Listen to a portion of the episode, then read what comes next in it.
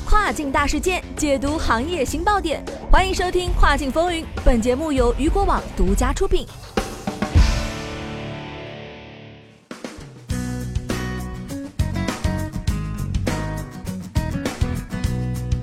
Hello，大家好，欢迎收听这个时段的《跨境风云》，我是大熊。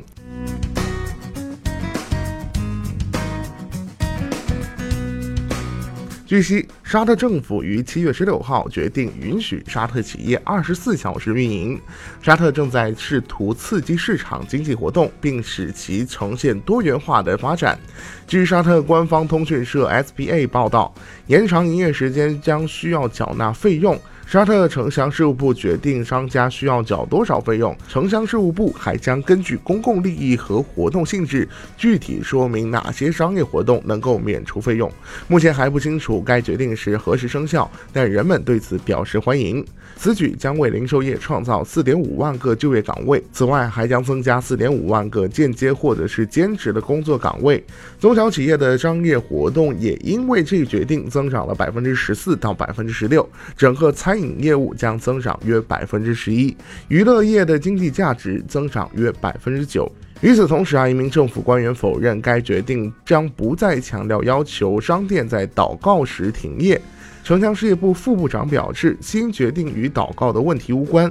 该决定不包括在祷告期间进行商业活动，决定只调整了法定工作时间之后的商业活动，而没有提到在祷告期间是否允许商家营业或停止营业。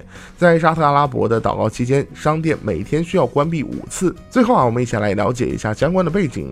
按照沙特的法律规定，每当祷告开始，所有的商业活动必须暂停，半个小时后再恢复正常。